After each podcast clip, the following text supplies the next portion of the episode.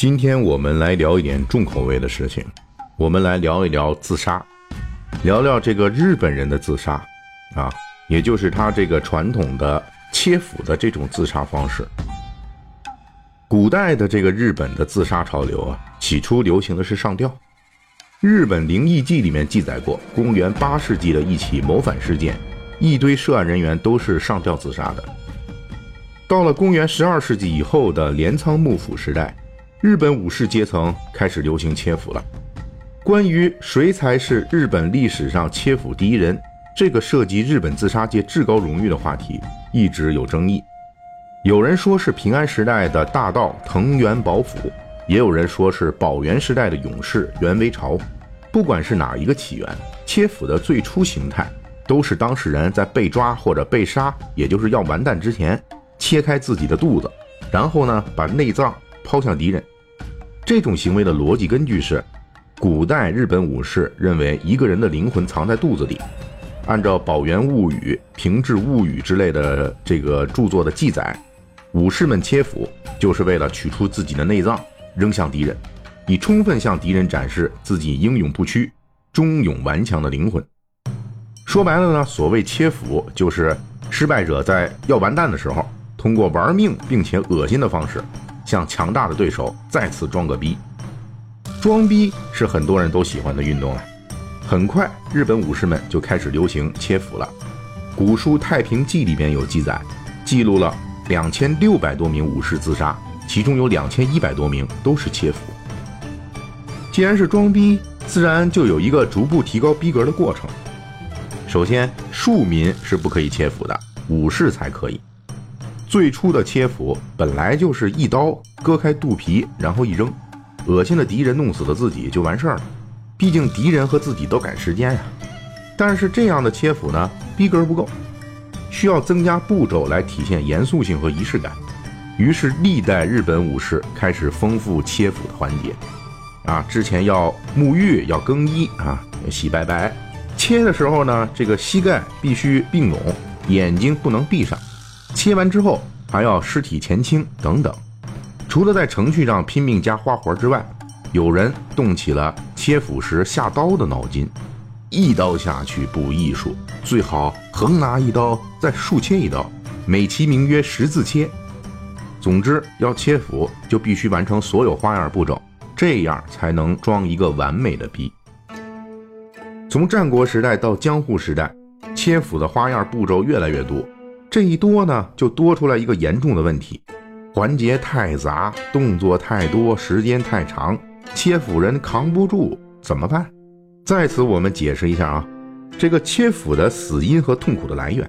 切腹实际上是把肚皮剖开，由于腹部脂肪较厚，无论多威猛的切腹人，一刀捅进去，伤口深度也就是五到十厘米左右，然后再横向切开那一下。长度大约十二到二十厘米，这两下基本动作之后，失血大约两百毫升，跟我们现在的一次献血差不多。即便再加上个提的这个上提的动作，弄个十字，人也不会当时死亡。完成这几步切腹的基本步骤后，切腹人就开始享受三件事情了：一是不停的失血，二是切开肚皮的痛苦，三是损伤内脏带来的痛苦。这三件事儿都是可持续的折磨呀！切腹自杀，实际的结果是因为失血过多造成的衰弱，最终死亡。这个过程会很漫长。笔者印象里呢，最长时间的切腹完蛋的记录是一七九三年切腹的高山彦九郎，他前一天下午切的腹，第二天上午九点钟才挂，持续了时间长达十九小时。正是因为切腹这个装逼的过程太长、太疼、太遭罪了，因此发展到江户时代，即便是切腹人自吹是真武士，大部分也扛不住，完成不了全部的套路。因此，在实际操作过程中，切腹这样一个严肃的装逼过程，频繁出现了有人惨叫、有人昏死、有人满地打滚还有泪流满面的，以及各种的啼笑皆非的事情，场面就 hold 不住了。严重影响了切腹的装逼效果。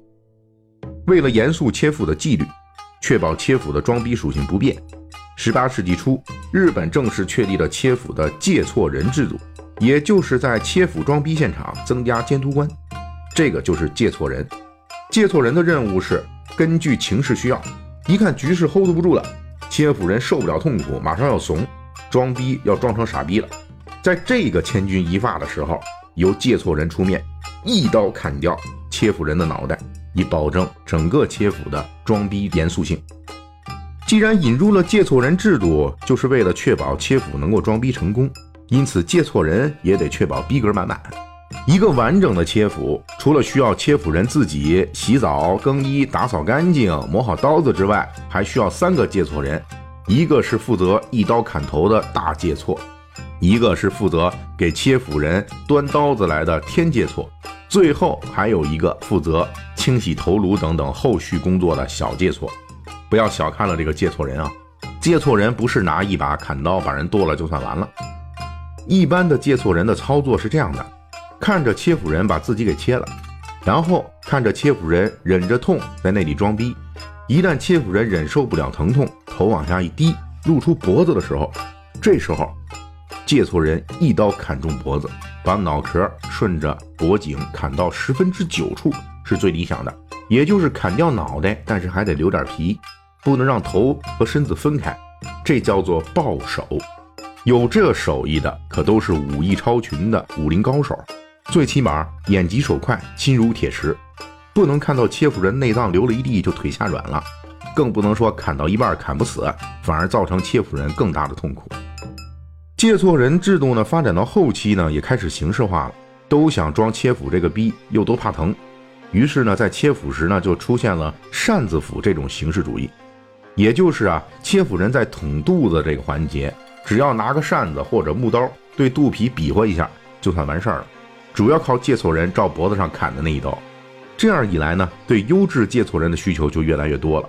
那话又说回来了，这属于他杀，不属于自杀了。下面我们就来举一个实例来说明一下，优秀的借错人在切腹过程中是多么重要。一九七零年，日本著名的右翼作家三岛由纪夫带着几个死党窜到日本陆上自卫队的东部总监部，劫持了司令长官。要求在场近千名自卫队员跟着他去重新拥立天皇，振奋武士精神。三岛由纪夫的行为当场被人嘲笑，被人骂八嘎。原定半小时的煽动演说，说了七分钟，人就都散了，就没有人听他扯了。这样呢，失败的三岛由纪夫就宣布切腹。啊，我们可以看这张图。那么这张图就是当时正在对自卫队进行演讲的三岛由纪夫。啊，下面这个自卫队员正在嘲笑他。呃，你们看这张图，不要以为三岛有多么高大啊，他的很多照片都是充满艺术性的。其实他的身高只有一米六。三岛由纪夫切腹的时候，借错人是他的亲信森田必胜。森田必胜拿着著名的日本刀关孙六，三岛由纪夫拿着三十公分长的小刀，先捅再割，给自己肚皮来了一个十字切，然后垂下头，露出脖颈。这时候，三岛由纪夫还嘱咐森田必胜：“别让我痛苦太久。”妈的，智障，怕什么来什么。森田必胜第一刀劈下去，劈歪了，三岛由纪夫的肩膀和后背遭受了重创。这第一刀下去啊，三岛由纪夫就被砍趴下了，跪倒在地，脸都拍在地毯上了。事后的尸检发现，他当时疼得试图咬舌自尽。森田必胜第二刀劈下去。又劈歪了，这次还没砍到脖子，砍到三岛由纪夫的身体上，伤口更深。然后森田必胜第三刀劈下去了，这次终于劈中了脖子，但是呢没砍断，流的太多了。三岛由纪夫的另一个亲信古贺浩敬看到这个情形就冲上去，拿过关孙六又补了一刀，这才算完成了三岛由纪夫的切腹过程。然后轮到森田必胜切腹了，古贺浩敬担任接错人，古贺浩敬继续很好很强大，一刀搞定。最后的尸检结果是，三岛由纪夫切腹，捅进去那一刀深度约六厘米，横切的长度约十三厘米，而森田必胜切腹压根儿就没捅进去，只造成了肚皮的轻微擦伤。森田必胜根本不是切腹而死的，而是被古贺浩静给斩首了。啊，因为当时呢，一九七零年日本也是这个法治社会了，所以呢，古贺浩静在事后被控告嘱托杀人罪，入狱四年。你们可以看到哈，一个好的借错人有多么的重要。如果不是借错人森田必胜，三岛由纪夫这个切腹不至于遭那么大罪，最后还闹得要咬舌自尽。如果不是借错人古贺浩静呢，森田必胜压根儿就死不了。